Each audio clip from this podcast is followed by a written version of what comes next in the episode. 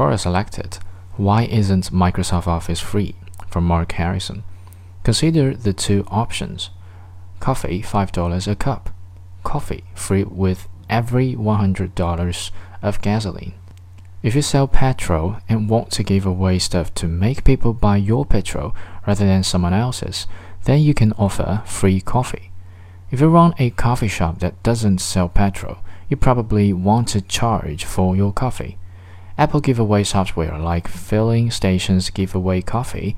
Microsoft are like Starbucks, and not just because of Seattle.